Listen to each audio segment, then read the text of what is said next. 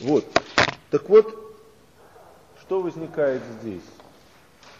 Здесь возникают как бы ветви дерева. Здесь возникает сложное... И обращаю ваше внимание, обратите внимание, перед нами опять-таки как бы штамп, уже некая целостная символистическая структура. И вот эти ветви дерева, а, образующие вертикаль, относительно которой раскладывается эта симметричная композиция, станут, собственно, тем, что и принято называть мировым древом. Горизонталь столкнется с вертикалью, описывающей верх и низ, центр мира, мировое древо, относительно которого и развиваются все, космо, э, развиваются все космогонические события. Я уже сказал, что важнейшую, э, э, символическое важнейшее значение играет спираль в этом искусстве. Спираль, которая ассоциируется с рождением и смертью. И соответственно этому важнейшим тотемным изображением становится изображение змеи. Я, к сожалению, не могу вам показать эти изображения, у меня просто их нету, и, увы, в интернете мне никаким образом не удалось это найти. Вообще, честно говоря, так мало в этом нашем хваленом интернете, вот эти изображения ведь не оттуда взяты, мне пришлось это рыскать по книжкам, от, сканировать в разных совершенно книгах, посвященных, э, в частности, искусству Африки. Вот.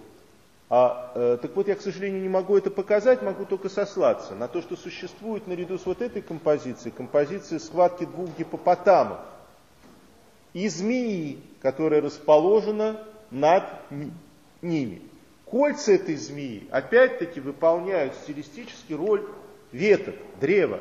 Перед нами та же самая идея, та же самая композиция. А тем самым Э, видно, что мезолитическое искусство начинает уже формулировать сложные космогонические представления о верхе, низе, правом и левом. Мы говорили с вами, что это есть и в палеолите. Но теперь эти представления о правом и левом, верхе и низе, они наделяются в том числе и ценностной оценкой. Э, перед нами идея борьбы, идея столкновения, которая обеспечивает жизнь, жертвы.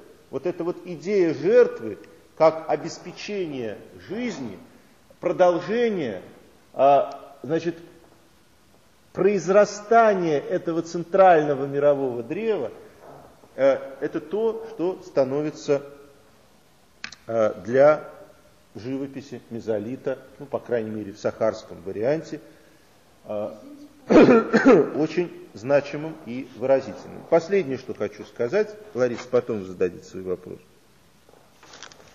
А что еще интересно? Дело в том, что все вот эти вот крупные животные, кстати, давайте посмотрим, гипопотам у меня отдельно есть, вот он. Вот видите, какая лапочка, да. А, так вот, все эти крупные животные, это, по сути дела, тотемы. И, э, по-видимому, э, их изображения связаны в том числе с э, разметкой территории. Э, мы имеем очень интересные свидетельства, когда, скажем, люди гипопотама захватывают, по-видимому, земли людей жирафа, и поверх, гипопот... поверх жирафа выбивают свои изображения гипопотама. Ну, во всяком случае, а, интересно то, что, скажем, изображение слона характерно для совершенно конкретной территории, вокруг которой, например, расположено изображение жирафа. И видно, что тотем слона и тотем жирафа противостоят друг другу. Понятное дело, что эти изображения главным образом призваны были отметить места ритуальных каких-то событий, вот, э, э ритуальных празднеств и так далее. Но одновременно они служили и своеобразными э, отметками территории племени. А, я не помню, честно говоря, что дальше, по-моему, там уже почти ничего и нет. А, ну это мы не будем сейчас смотреть. Это уже на самом деле развитие э, искусства Западной Сахары. Это период следующий, когда они переходят к изображению, ну это тоже очень древнее изображение, к изображению человеческих, стилизованных человеческих фигур. Но, да, вот, пожалуйста, вам э, фигуры с круглыми э, головами. Это период круглых голов. А, и он характерен уже для несколько иной стадии развития сахарского неолитического искусства.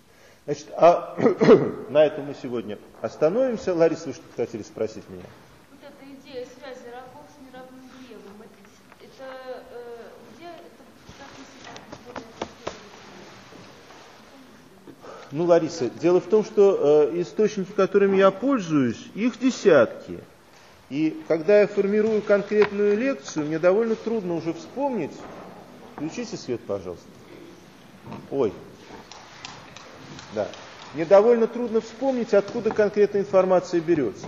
Значит, вот э, что мы будем делать дальше? Дальше мы с вами будем говорить уже о неолитических цивилизациях. И начнем как раз разговора о Читалкуюке и Ирихоне, первых неолитических городах. Затем мы с вами поговорим о, о мегалитах, которые характерны для как раз неолитических цивилизаций. А мы коснемся с вами прежде всего типов мегалитических построек и особо остановимся на Стоунхендже и на мегалитах Майя. Вот кто-то мне обещал Майку принести, это было бы хорошо. И э, э, дальше мы поговорим об искусстве неолита на примере искусства Западной Сахары и его трансформации. Вот такой наш план на ближайшее время. Вы говорите, что читал